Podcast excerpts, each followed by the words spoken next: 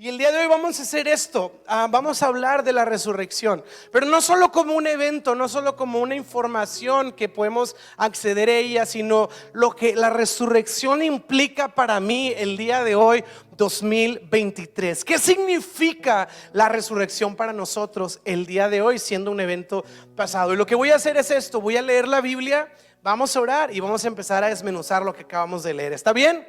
¿Estás contento? Esa es la actitud. Muy bien, te quiero leer Primera de Corintios, capítulo 15. Y el apóstol Pablo va a hablar de una manera brillante acerca de la resurrección. Así que va a estar ahí en pantalla si no traes tu Biblia. Y yo lo voy a leer aquí. Y dice, ahora, amados hermanos, permítanme recordarles la buena noticia que ya les prediqué. Y me encanta porque Ah, bueno, me, fui un poquito más atrás. Pero me encanta que el apóstol Pablo les está hablando a una iglesia y en otras palabras les está diciendo, iglesia, el Evangelio no es un mensaje que tú escuchas una vez y ya de ahí te mueves para adelante. El apóstol Pablo está diciendo, el mensaje que les prediqué hace mucho, se los vuelvo a predicar y se los vuelvo a predicar y se los seguiré predicando porque esta es nuestra fe, el mensaje del Evangelio. Y luego dice el apóstol Pablo, dice, manténganse firmes en esta buena noticia. Y llegamos al versículo 3 y dice, yo les transmití a ustedes lo más importante si se apareciera el día de hoy el apóstol Pablo y le hicieras una pregunta y le hicieras la pregunta siguiente, Pablo, ¿qué es lo más importante que nos puedes enseñar acerca de Dios, acerca de la iglesia, acerca de Jesucristo, acerca de la vida espiritual, de los milagros? ¿Qué es lo más importante? Y estamos por leerlo. Dice, les voy a transmitir lo más importante que se me transmitió a mí también. Y eso es lo más importante. Fíjate bien.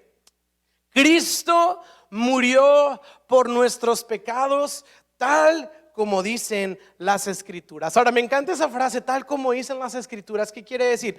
Que no fue un evento circunstancial. No es como que Jesús murió, nadie lo veía venir, nadie sabía qué iba a pasar. Más bien está diciendo, tal como dicen las escrituras, diciendo, Jesús tenía un plan y cuando vino cumplió ese plan al morir por nuestros pecados. ¿Sabes? A veces pensamos, los romanos asesinaron a Jesús. Sí, en un sentido. Ay, los judíos asesinaron a Jesús. Sí, en otro sentido, pero sabes, Jesús dijo algo muy importante. Dijo, a mí nadie me quita la vida. No fue como que Jesús se vio en problemas y de repente una cosa llevó a la otra y se vio tan problemado que terminó muriendo por manos de voluntad de hombres. No, Jesús dijo, a mí nadie me quita la vida, sino que yo pongo mi vida voluntariamente para pagar el precio del pecado de la humanidad. Nadie asesinó a Jesús. Jesús entregó su vida para perdonar nuestros pecados. Ahí dice esto, a eso es a lo que se refiere, tal como dicen las escrituras. Y luego sigue la Biblia hablando, el versículo 4 dice, fue enterrado, fue enterrado. Ahora, no pareciera ser eso, pues algo a lo mejor obvio, y en realidad no. ¿Sabes qué quiere decir que el apóstol Pablo resalte que Jesús fue enterrado? El entierro de Jesús, si no fuera importante, no lo hubiera mencionado Pablo. Pablo está diciendo, les voy a transmitir lo más importante. Y menciona el entierro. ¿Por qué es importante el entierro? Porque el entierro confirma efectivamente que Jesús murió. Hay teorías ahí de que no, es que en realidad no se murió, en realidad estaba medio moribundo, pero se bajó de la cruz y se fue y se escondió en una cueva. Hay algunos que dicen que Jesús tomó un medicamento que lo hizo soportar todo esto. Y podemos sacar todo tipo de ideas, pero el apóstol Pablo confirma diciendo, no, no, no, no fue como que lo vimos en la cruz y luego ya no supimos. Efectivamente fuimos testigos de su entierro y de su sepultura. ¿Qué quiere decir? Que sí estaba muerto. Y luego dice, y al tercer día fue levantado de entre los muertos, tal como dicen las escrituras. Otra vez, la resurrección, eso fue un evento que estaba profetizado mucho tiempo atrás y Jesús fue quien cumplió esa profecía. Eso es lo que hace único a Jesús y ahorita vamos a hablar de eso. ¿Qué te parece si oramos para que Dios traiga esta verdad a nuestros corazones el día de hoy? ¿Está bien? ¿Estás contento? ¿Estás emocionado? Ok, vamos a orar. Padre, en el nombre de Jesús, pido que tu palabra hable y traiga algo hoy a nuestros corazones. Ayúdanos a, a, quitar toda familiaridad con esta historia y que el día de hoy podamos realmente volver a abrazar esta que es nuestra fe, Señor, la fe en tu muerte y en tu resurrección. Te lo pido, Espíritu Santo obra entre nosotros. Te lo pido en el nombre de Jesús y todo central dice, amén. Y si estás contento, le puedes dar un aplauso a Jesús. Cuando hablamos de la obra de Jesús, normalmente lo que se viene a nuestra mente, y hablo como sociedad, es la cruz. Sí, normalmente como sociedad tenemos muy presente la imagen de un Jesús crucificado. Lo vemos en todos lados, lo vemos a veces en arte, ¿verdad? Vemos estas pinturas artísticas acerca de Jesús y vemos a un Jesús sufriente en la cruz del Calvario derramando sangre desfigurado. Tenemos estas imágenes o estos crucifijos o estos adornos en las casas en donde tenemos a una cruz y a un Jesús crucificado y como sociedad usualmente abrazamos muy bien la idea de un Jesús sufriente, de un Jesús padeciendo, de un Jesús crucificado. Esto como cultura lo hemos abrazado muy bien. En realidad como cultura latina abrazamos el sufrimiento en todos los sentidos. Si te das cuenta cómo pegan las canciones de desamor en nuestra cultura, ¿verdad? O sea, imagínate una canción que cante alguien, estoy muy bien, me va a ir bien, veo la vida con optimismo, el sol se levanta cada día y sé que lo voy a lograr. Eso no sería un hitazo. ¿Sí? Un hitazo es yo me compro mis flores y no te necesito y yo me puedo amar a mí mismo y no necesito. Y si me explico, y es como que rata inmunda y, todo este dolor es romantizado en nuestra sociedad. Y cuando ves las novelas, que no las vea, pero cuando las ves las novelas, te vas a dar cuenta que es muy raro la novela de que la novela del joven que emprendió y tuvo éxito. O sea, no, si me explico, tiene que haber un accidentado, alguien que pierde la vista, una herencia que no es entregada y que alguien la quiere robar, y luego la que le fue infiel y sufre. Entonces es como todo este drama que como sociedad abrazamos. Y cuando hablamos de Jesús, nuestra tradición religiosa acepta muy bien la parte del sufrimiento de Jesús. Pero es importante notar esto. Efectivamente Jesús sufrió y es algo vital que podamos tener en cuenta el sufrimiento. Yo les transmití lo más importante, 1 Corintios 13:3. Yo les transmití los más importantes, que Cristo murió por nuestros pecados, tal como dice las escrituras. Fue enterrado y al tercer día levantado a los muertos. O sea, sí efectivamente hay un sufrimiento. Pero sabes, la historia de Jesús, la obra de Jesús no culmina en la crucifixión. No terminó todo para nosotros o para Jesús cuando Él sufría y sangraba en la cruz del Calvario. Está incompleta el Evangelio si tú y yo nos detenemos en un Cristo Jesús muriendo en una cruz del Calvario. No es el Evangelio completo, es una parte de la obra redentora de Jesús, pero no lo es todo. Pablo por eso continúa y dice, sí sufrió, sí murió y fue sepultado, pero resucitó y fue levantado, cosa que no celebramos como tal en nuestra cultura, porque levantarse habla como de, éxito, como de, estar bien, como habla de, una victoria que como que no nos gusta tanto como sociedad. No sé cuántos vieron La Pasión de Cristo, un, un peliculón, disculpa que lo diga así, pero muy impresionante esa película y algunos estudiosos académicos que saben de todo esto, concuerdan que incluso fue peor de lo que podemos ver en la pasión de Cristo. Pero no sé si ha notado esto, si la película, yo no sé cuánto dura, supongamos dos horas, si la película dura dos horas, una hora 58 minutos, es Jesús siendo golpeado, golpeado, golpeado, golpeado, golpeado. Y luego hay un minuto treinta de alguna transición de los discípulos y luego 30 segundos de Jesús resucitando. No sé si ha fijado, la, resurrección son los últimos 20 segundos de la pasión de Cristo y nada más se ve así como que se para Jesús y ya, y lo Mel Gibson y, todas las letritas. Y creo que así como lo es en esa película, creo que a veces es en nuestra sociedad. Vemos, le damos tanto énfasis y yo no estoy minimizando, yo no estoy minimizando en lo absoluto el padecimiento y el sufrimiento, pero el día de hoy creo que a veces no es equivalente reconocer lo vital y lo importante y lo trascendental del hecho de que Jesús no terminó muerto, sino que Jesús se levantó. Yo creo que debió haber durado un poco más el hecho de que Jesús se levantó de entre los muertos. Y, no le dieron tanto énfasis en esta película, pero el día de hoy yo quiero, yo quiero resaltar el hecho de la resurrección. Y, sabes, Pablo nos dice en el versículo 6, primera de Corintios 3, 15, eh, versículo 6, y dice que resucitó tal como lo dicen las escrituras. Y luego dice, más tarde, versículo 5, perdón, versículo 5, lo vio Pedro. ¿Lo vio Pedro qué? Resucitado. Luego lo vieron los doce. Más adelante lo vieron más de 500 de sus seguidores a la vez, la mayoría de los cuales aún todavía viven, aunque algunos ya han muerto. Luego lo vio Santiago, paréntesis, Santiago era un anticristo, él era ateo, él no creía en Jesús como el Mesías. Porque sí, qué, qué, bonita historia que todos los seguidores se pusieron de acuerdo para creer que Jesús resucitó y cantemos la misma canción.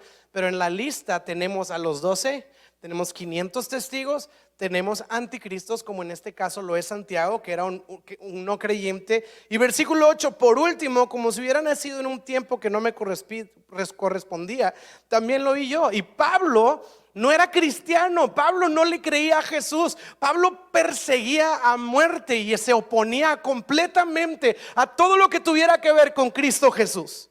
Y entonces te das cuenta que dice, fue crucificado, sepultado y resucitado y acentúa la resurrección el apóstol Pablo en estos versículos explicando a detalle cómo tú y yo podemos hacer toda una investigación. Yo quiero que lo piensen lo que lo están leyendo en esos días. Está diciendo, la resurrección no es un evento de fe, no es un evento filosófico, es un evento histórico literal. Y Pablo está diciendo, y ahí te va una lista, si quieres investigarlo, de a quién le puedes ir a tocar la puerta para que tú tengas evidencia de que lo que estamos predicando es verdad. Y entonces te dice, ahí te va, Pedro, los doce apóstoles, 500 personas diciendo, muchos de ellos están vivos, ve y pregúntales. Y luego dice, y Santiago, que no era un seguidor de Cristo, y yo, que tampoco era un seguidor de Cristo, yo era un ateo en contra, bueno, no ateo, pero yo era un perseguidor del movimiento de Jesús. Y Pablo está acentuando la resurrección, como diciendo, hay evidencia, el que quiere investigar, investiguelo, indague, pregunte, observe lo que acaba de suceder. No fue un hecho aislado, no fue un hecho secreto, no es como que Jesús resucitó en una cueva y nada más los discípulos tuvieron fe de que eso pasó. Hubo más de 500 testigos que atestiguaron. Ahora, no un día, no dos días, muchos días en el que Jesús estuvo caminando entre la gente y realizando milagros. De acuerdo al apóstol Juan, dice, tantos milagros que si quisiéramos registrarlos en libros, no nos alcanzarían las hojas de papel para escribir todo lo que Jesús hizo.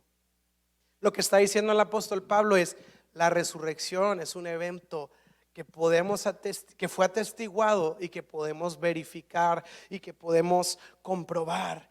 ¿Y sabes por qué Pablo le da este tono de investigación? ¿Por qué Pablo está diciendo, investiguele, pruebe, busque? Porque es importante este detalle y te voy a decir por qué. Porque en los días de Jesús no era diferente, en los días de los apóstoles no era diferente a nuestros días, en el que habían movimientos rarones, ¿sí? supuestos mesías, supuestos maestros, supuestos gurús, supuestos iluminados religiones extrañas que se supone que tuvieron visiones angelicales y iluminaciones celestiales. Y en los días de Jesús era igual. También habían tipos que hablaban de estas cosas. Y empezaban sus rollos, y empezaban sus movimientos, y empezaban sus enseñanzas. Y no, yo vi un ángel, nadie más lo vio, solo yo, pero cree que yo lo vi, y créeme a mí, y déjalo todo. Y entonces gente empezaba a seguir estos supuestos mesías y empezaban a levantar discípulos y seguidores. Eso era común como lo es común hoy en día. Fíjate bien, Hechos capítulo 5, versículo 36, narran este tipo de cosas. Dice, hace algún tiempo hubo un tal Teudas, quien fingía ser alguien importante. Unas 400 personas se le unieron, pero él lo mataron y todos sus seguidores se fueron cada quien por su camino. Teudas fue un falso Mesías, un personaje que logró recaudar 400 seguidores, dos veces central. Sí, y luego fíjate, sigue el versículo diciéndonos, todo el movimiento se redujo a nada y después de él, en el tiempo en el que se llevó a cabo el censo, apareció un tan Judas de Galilea y logró que gente lo siguiera, pero a él también lo mataron y todos sus seguidores se dispersaron. Y te vas a dar cuenta que los judíos de aquellos días estaban familiarizados con falsos mesías, pero ¿sabes qué tenía de característico esto? Se levantaba el iluminado, se levantaban los seguidores, se veían en apuros y cuando moría el iluminado se acababa el cuento. Se acababa el cuento, se les acabó el chiste, se les acabó el movimiento, porque ya se había muerto la persona importante, porque esa persona ahora estaba en una tumba. Y aquí hay dos ejemplos, pero cuando hablan de Jesús, cuando hablan de Jesús. Gamaliel, un estudioso, un fariseo, teólogo entendido, dice lo siguiente, Hechos 5:38 dice, dejen a estos hombres, hablando de los discípulos, en paz, pónganlos en libertad. Si ellos están planeando y actuando por sí solos, la lógica es que pronto su movimiento caerá. Siguiente versículo. Pero si es de Dios, ustedes no podrán detenerlo y tal vez incluso se encuentren peleando hasta Dios. Hechos 5 es un inteligente estudioso de los tiempos y de la escritura diciendo, quizá estos cuates los discípulos si vieron algo, puede que sea mentira, puede que sea verdad. ¿Cómo vamos a saber si su movimiento perdura? Y sabes que dos mil años después el cristianismo, la fe en Cristo Jesús es la fe que predomina alrededor de todo el mundo. Millones y millones y millones de seguidores puesta su fe en el nombre de Cristo Jesús. Intento tras intento, tras intento, tras intento, tras intento de sofocar y de apagar y de detener el movimiento de Cristo Jesús. Y nada ha prevalecido y nada ha podido. Por eso cuando alguien saca de que, no, yo tengo evidencia que desmiente el cristianismo. Órale, en dos mil años tú eres la persona que tiene la evidencia que desmiente el cristianismo. Wow, ¿verdad? Dos mil años se habían tardado. Finalmente tú eres el genio que nadie había tenido antes. Yo lo vi en YouTube. Oh, wow. Oh, no, la iglesia tiembla porque el amigo vio un video en YouTube. Oh, central, estén orando por nosotros, se va a caer el cristianismo. Claro que no, nada ha podido detener este movimiento. En años y años, ¿sabes? Porque a diferencia de los otros movimientos, tú vas a ver algo muy interesante. Teudas o Judas de Galilea se levantó se levantaron sus seguidores, pero cuando se vieron en apuros, el movimiento se cayó, el movimiento se destruyó. ¿Y sabes que en el cristianismo fue similar? Fíjate bien, Jesús lo arrestaron y los doce que hicieron, patitas para qué las quiero, ¿verdad? Y salieron huyendo. ¿Y sabes qué pasó? Jesús fue crucificado, fue sepultado y los discípulos dice que regresaron a su vida anterior en el sentido de que regresaron a su profesión, se fueron a pescar. Se fueron a pescar. Ahí estaban, desde, desde donde habían partido, habían regresado al inicio. Aparentemente el movimiento se había desbaratado, como los otros movimientos.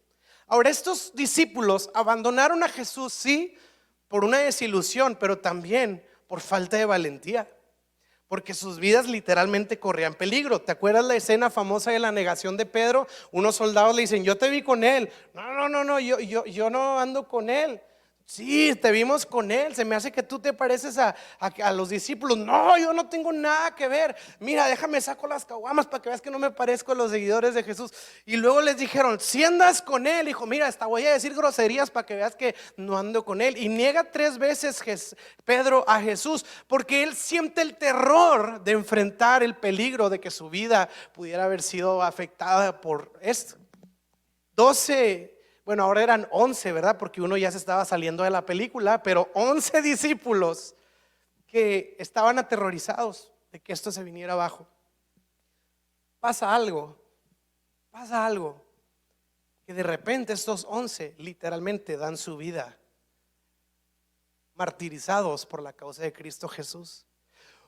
En una escena son gente con falta de valentía que abandona el cristianismo, abandona a Cristo Jesús por temor a la muerte. Y en otra escena, de repente son personas diciendo, dale pues, avienta las lanzas, dale, avienta las piedras, dale, crucifícame de cabeza, no importa, yo nunca voy a negar el nombre de Jesús. Entonces, ¿cómo podemos explicar que eran tan, tan miedosos y de repente una valentía tan extraordinaria a fin de que pudiera avanzar todavía la fe en Cristo Jesús. Algo impresionante tuvo que haber sucedido en medio. ¿Y sabes qué es lo que sucedió? Que a diferencia de los movimientos en el que el maestro terminaba muerto, ellos vieron que en su caso el maestro no terminó muerto. El maestro se levantó, resucitó, los empoderó y dijeron, si este hombre se levantó de la muerte, esto es totalmente diferente. Tanto así que ellos fueron empoderados para avanzar el nombre de Jesús sin importar lo que viniera. Esto es lo que hace al cristianismo tan diferente a todo lo que se había visto en aquellos días. Porque Jesús, ellos vieron una tumba vacía. Ellos vieron que no había un cadáver. Ellos vieron que Jesús resucitó.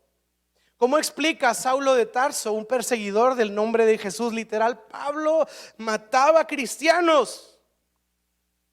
¿Y cómo explicas que un perseguidor de los cristianos, que ah, para que veas, estaba tan comprometido en matar y desaparecer el nombre de Jesús que iba a su ciudad y mataba a los cristianos. Iba a la ciudad vecina y mataba a los cristianos. Y ya hasta estaba casi, casi haciendo viajes internacionales a fin de desaparecer por completo el nombre de Jesús sobre la faz de la tierra. Y el cuate pide permiso para ir a Damasco para terminar con el cristianismo. Y los oficiales le dicen, adelante, tienes todo nuestro permiso, ya sacó su visa, échele con todo, vaya y termine esos cristianitos que andan por ahí. Y Pablo dice, va vámonos pues. En ese tiempo se llamaba Saulo y Saulo va caminando a destruir el nombre de Jesús y de repente es el predicador más grande en el Nuevo Testamento del nombre de Cristo Jesús. ¿Cómo explicas eso? O sea, no era el cuate que andaba deprimido y necesitaba un mensaje de esperanza. O sea, sí, no, no, sí me explico. O sea, no era el cuate que, ay, ni alguien que me diga que alguien me ama, Dios te ama. O sea, no era el caso. O sea, él estaba profundamente convencido de que el nombre de Cristo no era, era una herejía. Tan profundamente convencido como para aniquilar vidas por esa causa. ¿Cómo explicas que una persona así, eventualmente, de un día para otro, es el predicador más grande que conocemos del nombre de Cristo Jesús? ¿Cómo explicas ese evento? Y la Biblia lo enseña. Tuvo un encuentro con el Jesús resucitado. Una vida totalmente transformada. No hay poder humano que pueda convencerte. ¿Han visto ese, ese meme de, esta mesita, no? Change my mind. ¿Verdad? está el cuate así y dice algo, change my mind. No, la pizza no lleva piña, change my mind, ¿verdad? Y Pablo diciendo, el nombre de Jesús es una herejía, cambia mi mente. Y llega Jesús y no le cambia la mente, le cambia la vida por completo.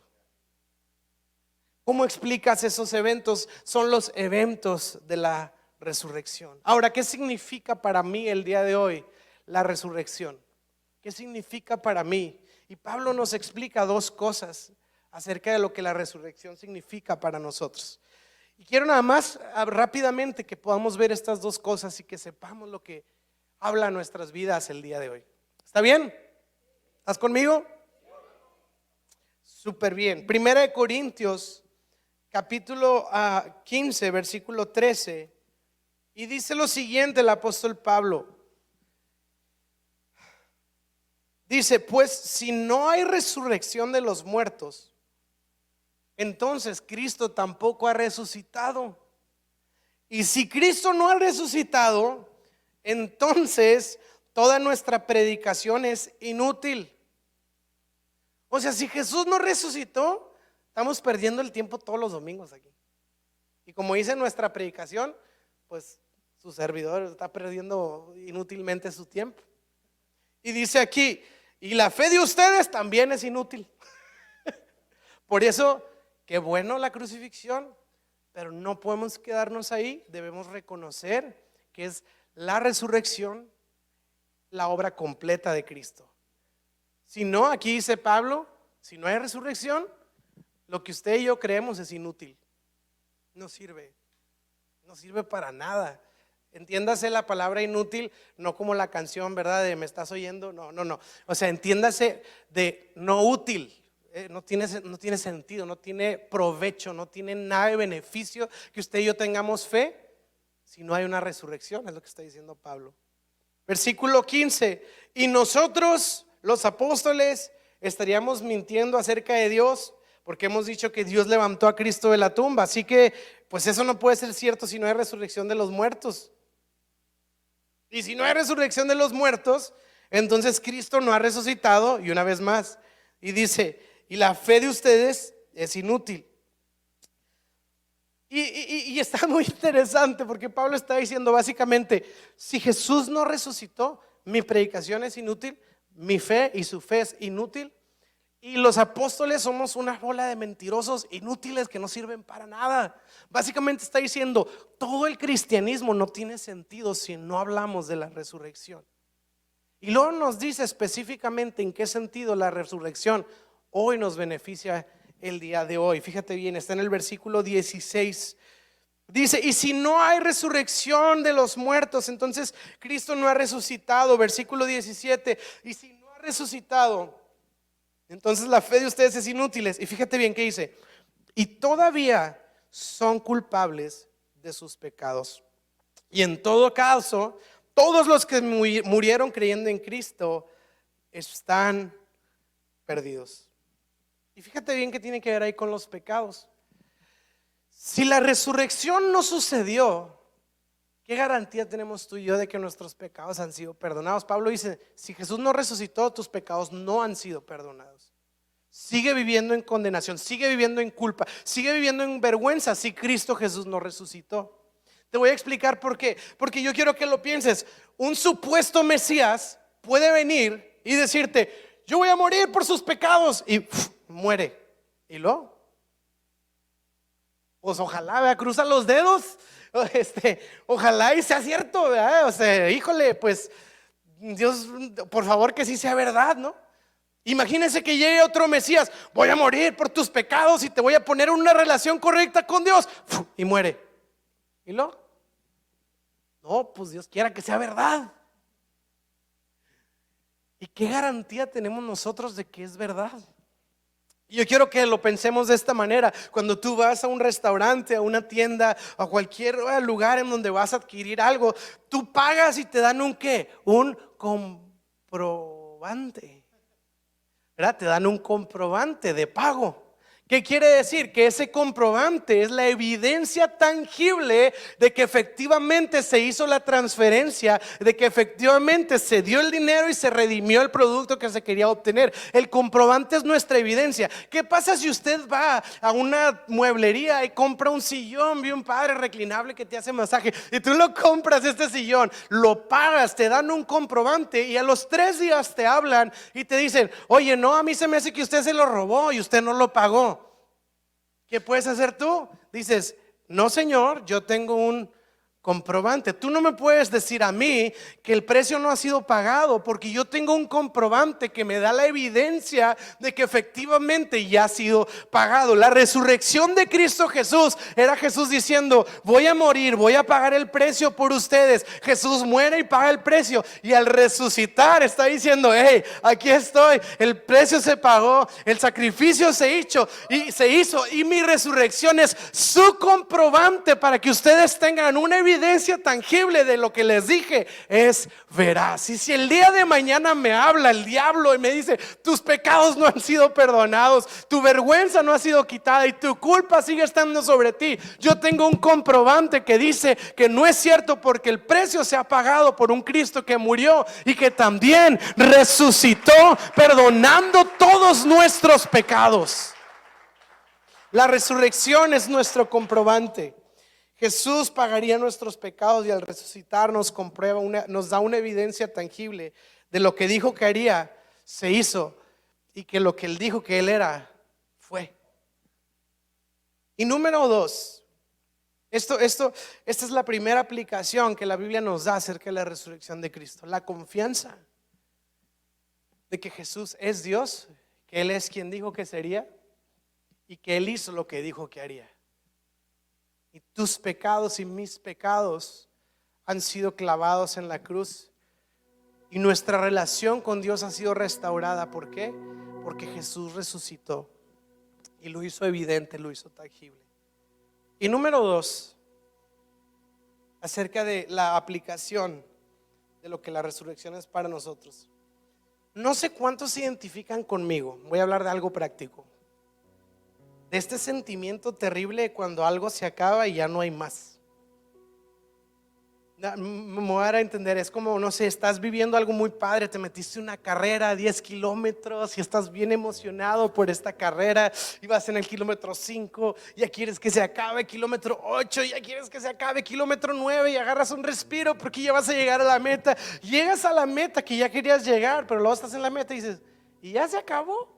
Y yo he ido a carreras que después de la, carrera hacen un concierto porque la gente se queda como que, ¿y, qué más? ¿Verdad? Y pues a veces es como, pues hay que esperar a la próxima carrera.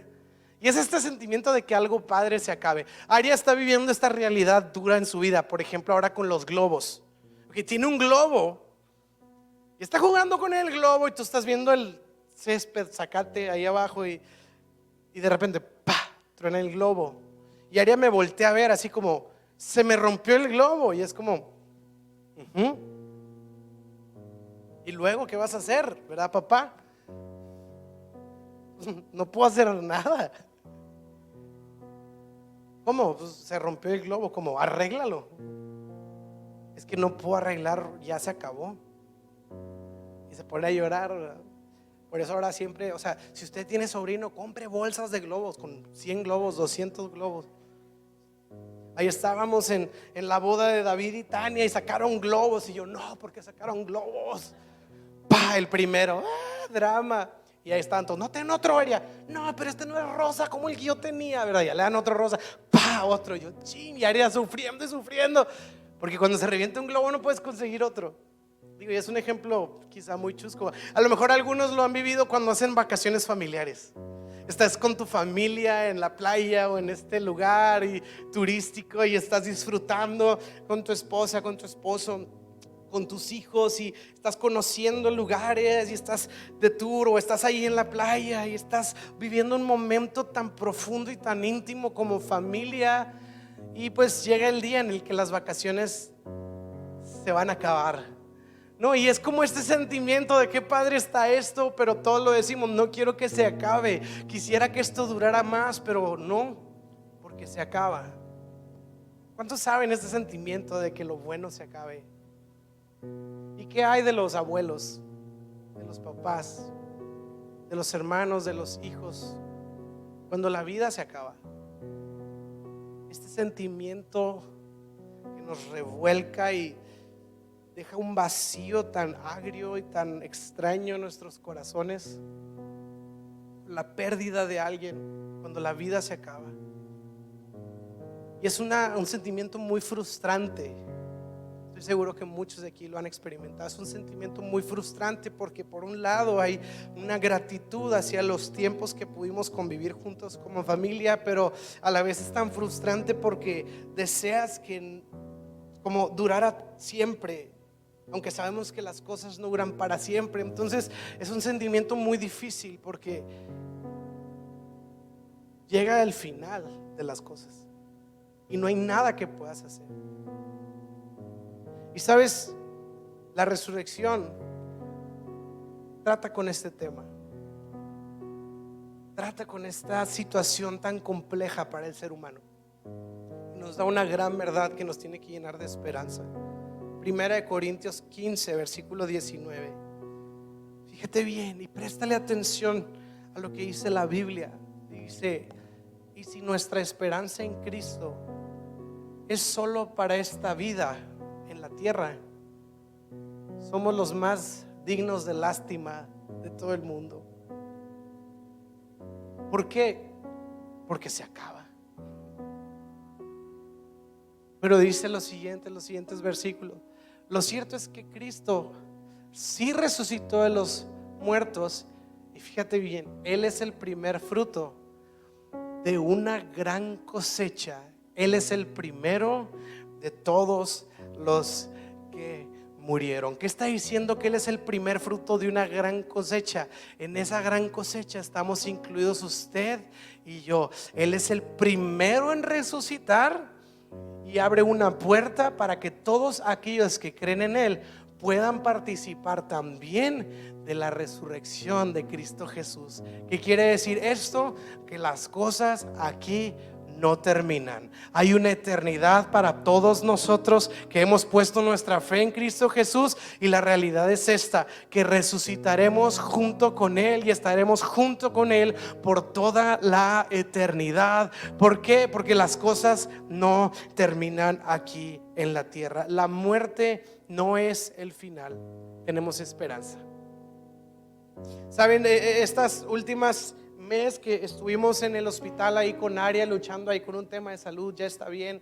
Y yo estaba frustrado como papá ver a mi chiquilla internada y, de esas que, que me dé a mí, pero no a ella, pues pobre ella que tienen que estar haciendo ahí con tres años.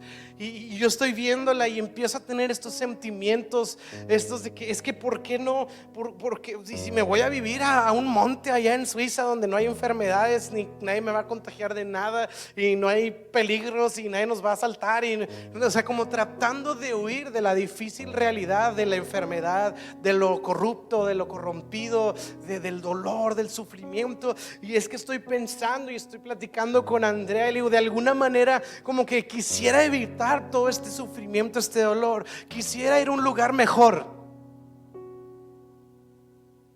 Y en ese sentido tuvo, en ese momento tuvo sentido nuestra fe para mí. Quisiera ir a un lugar mejor. Y esta es la promesa Cristo Jesús nos hace a todos nosotros, que ese lugar mejor sí existe, que ese lugar mejor está disponible y que ese lugar mejor está accesible para todos aquellos que ponen su fe en Cristo Jesús. Yo quiero estar en ese lugar mejor y yo lo quiero ver a usted en ese lugar mejor juntos adorando al Cordero por todo lo bueno que Él ha sido con nosotros, por toda la eternidad. Esta es la esperanza de la resurrección. Y antes de terminar este tiempo, quisiera que juntos como iglesia, y, yo quiero que, que todos se sientan en la libertad de participar, y si nunca lo has hecho, te sientas en la libertad también de no hacerlo, pero queremos celebrar la Santa Cena, la, la comunión juntos como iglesia.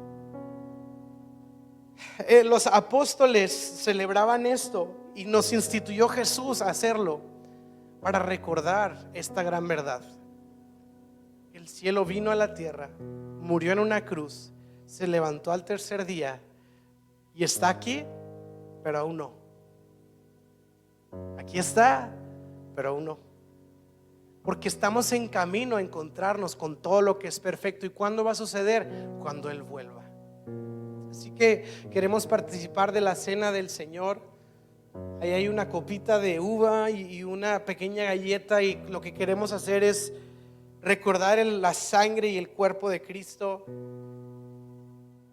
Así que ¿por qué no tomamos ahí un tiempo en nuestro lugar para darle gracias a Dios ahí con tus ojos cerrados?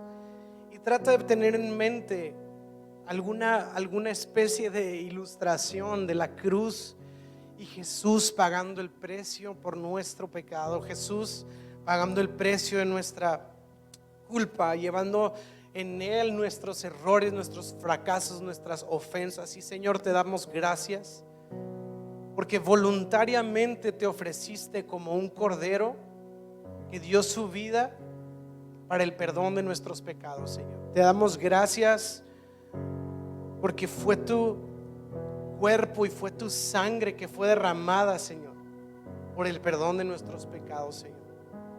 El día de hoy, Señor, pido que esta verdad transforme nuestros corazones y hoy participamos de esto, recordando tu sacrificio, recordando tu entrega, recordando tu obra perfecta en la cruz.